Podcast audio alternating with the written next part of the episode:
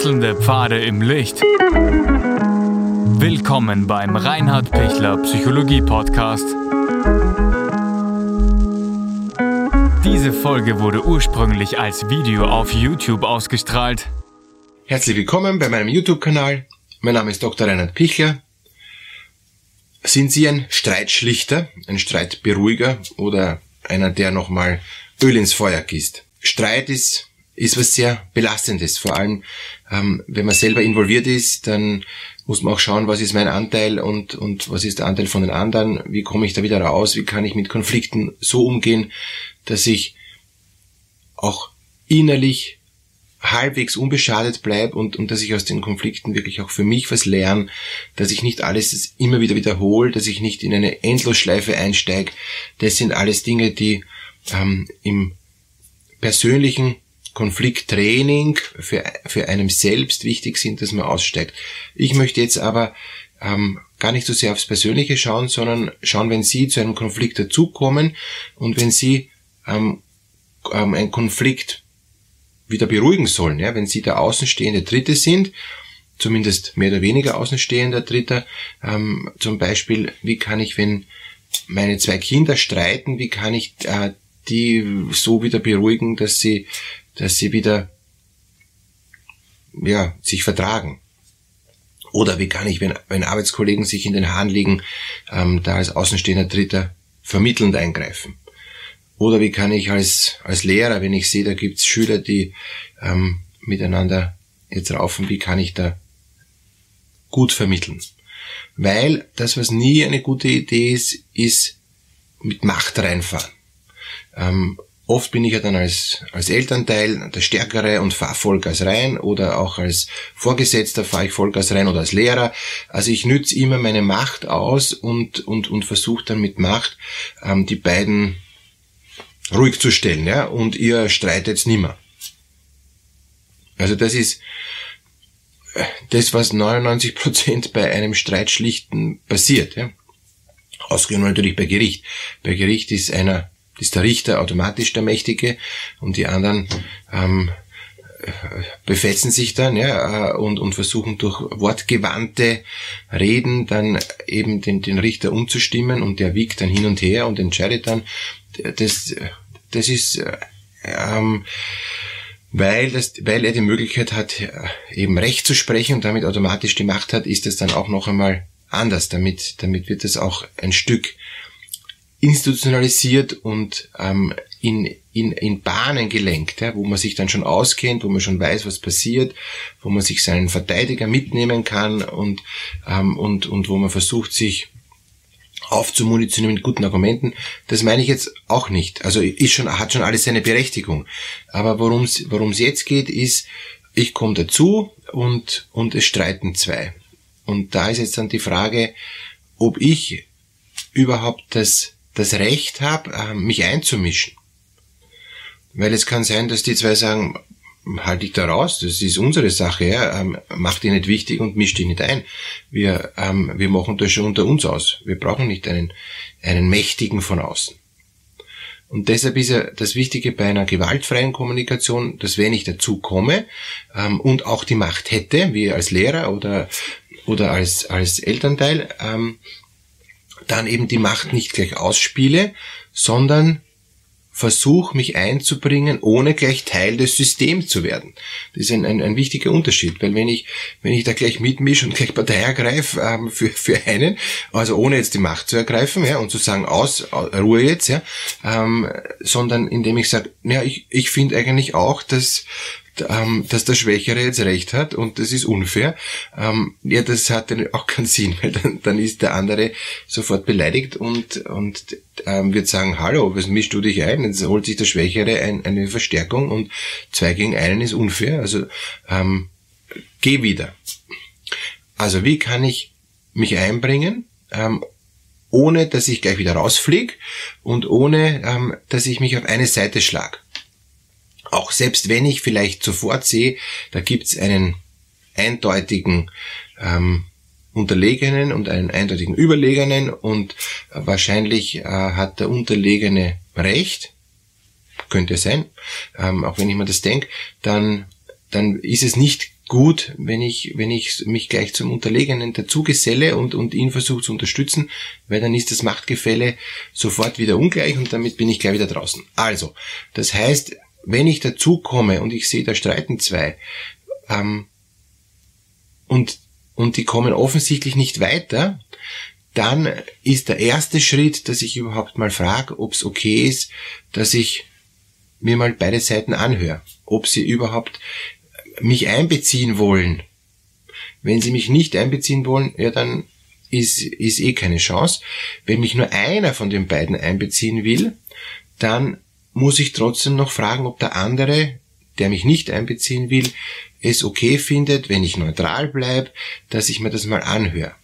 Und da ist ihm ganz wichtig, dass ich gleich sage, ist es okay für, ähm, für, für dich, älterer Bruder zum Beispiel, der die jüngere Schwester gerade haust, ja, ähm, wenn ich wenn ich mir jetzt das anhöre, was die was die jüngere Schwester zu, zu, zu mir als Vater eben jetzt sagt, weil äh, ohne dass ich jetzt noch Partei greife, ich möchte es mir nur mal anhören, ob das okay ist.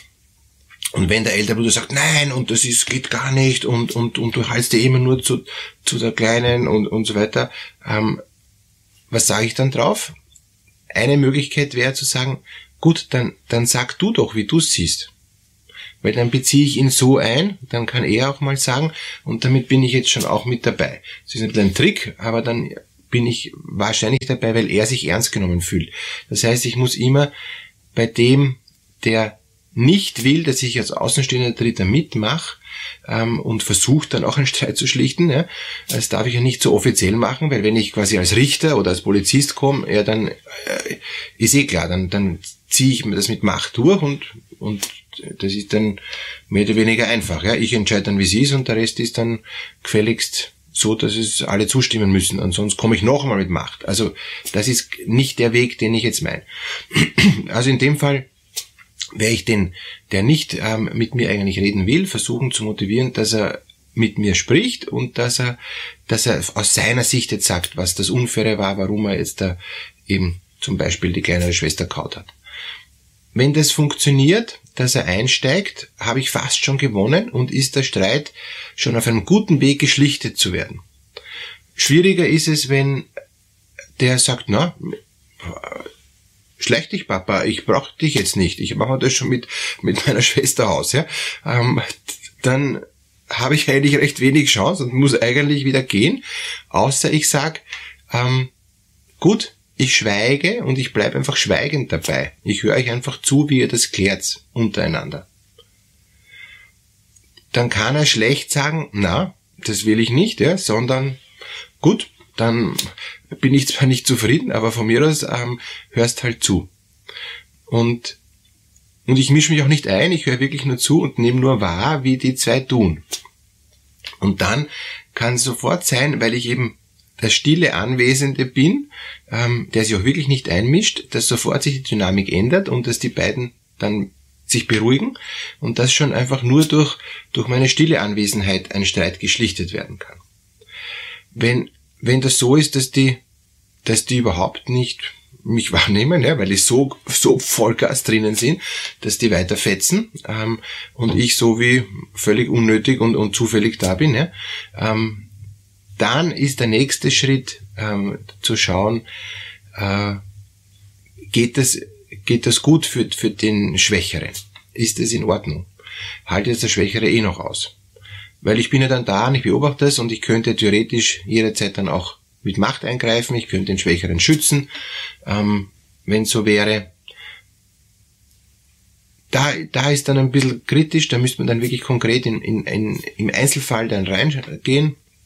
Aber oft ist es so, dass es sich dann doch relativ schnell beruhigt und dass der Schwächere, wenn, wenn der nicht weiter weiß, wendet er sich dann eh zu mir als stillen anwesenden Dritten und bittet mich dann um Hilfe. Und damit bin ich drinnen. Damit bin ich halt leider nicht als Neutraler drinnen, sondern als Parteiischer bei, beim Schwächeren und kann jetzt dann nicht Streit schlichten, außenstehend neutral, sondern dann ist es halt eben 2 zu 1. Und, und dann muss ich auch mich entscheiden, ob ich mich jetzt auf die Seite des Schwächeren stelle, nicht mit Macht, sondern eher als Schutzfunktion. Und und wenn ich dann sage, ja, ähm, ich, ich beschütze dich und, und, und ähm, wir können jetzt da ihn nicht überzeugen. Er ist da jetzt dazu sehr in Rage und zu verärgert. Ähm, können wir jetzt nichts machen, aber lassen wir es mal so stehen, geben wir ihm mal Zeit oder ihr, ähm, dass sie runterkommen kann, dass sie sich entspannen kann und dann können wir schauen, ob wir uns dann wieder wiederfinden. Noch einen letzten Satz zum, zum Konflikt austragen untereinander. Es gibt immer drei Möglichkeiten, wie einen Konflikt austrage. Das eine ist Vollgas, wer ist stärker? Das ist dann eine symmetrische Eskalation. Es wird immer noch ärger, noch ärger, noch ärger. Also die Faustschläge, jetzt im härtesten Sinn, werden immer noch fester, bis die blauen Augen immer noch größer werden. Und, und das ist oft keine gute Idee, weil am Schluss gibt es zwei Schwerverletzte und, äh, und der Konflikt ist nicht gelöst. Der, der zweite Weg ist Rückzug ähm, von einem der beiden, ähm, die im Streit sind, was scheinbar so scheint, wie wenn der verloren hätte, weil wer schweigt, stimmt zu und wer abhaut, hat verloren. Ähm, aber dadurch kann ich Distanz gewinnen, dadurch kann ich Ruhe finden und kann dann nachher wieder dazukommen und, und das dann vielleicht ruhiger besprechen. Und der dritte schlechteste Weg ist eben der Todstellreflex, dass ich irgendwie starr bin, nicht mehr weiß, was ich sagen soll, mich abwatschen lasse, innerlich irrsinnig aggressiv wäre und, und aus dem Todstellreflex irgendwann mal, wenn es mir zu viel wird, so ausflippe, dass ich dann mit dem Messer auf den anderen zugehe. Weil ich das vorher so verdrängt habe, unterdrückt habe, versucht habe, mich zu verstecken und, und das nicht, ähm, nicht wahrzunehmen versucht habe. Deshalb ist oft gescheiter zu fliehen, also sprich auf Abstand gehen, auf Distanz gehen. Das ist nicht Flucht im negativen Sinn, sondern es ist positiver Schutz, um, um rauszukommen. Und ein außenstehender Dritter, der versucht, Streit zu schlichten, hat die Möglichkeit, das zu wahrzunehmen, wie weit sind die schon in dieser Konflikteskalationsstufe. Da gibt es ja mehrere Eskalationsstufen, immer Ärger, immer Ärger. Und, und kann auch dann, wenn es wirklich, wenn er wirklich sieht, das ist schon gefährlich, auch eingreifen und sagen, beruhigt sich einmal, ähm, geht's mal auseinander, lasst es einmal so stehen und auch den Schwächeren mal quasi mitnehmen und schützen. Auch wenn er vielleicht nicht gleich will, aber nachher ist er dann eh froh und danach kann man den Streit dann hoffentlich mehr auf der Sachebene und nicht so sehr auf der Beziehungsebene, mehr auf der Inhaltsebene und nicht auf der emotionalen Ebene dann vielleicht nachbesprechen und, und beruhigen und klären. Alles Gute für all Ihre Streitschlichtungen.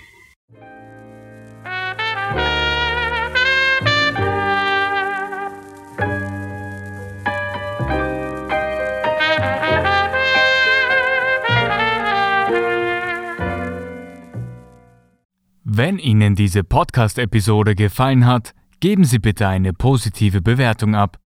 Wenn Sie Fragen oder Anmerkungen haben, können Sie Herrn Dr. Pichler unter seinem Blog reinhardpichler.at kontaktieren.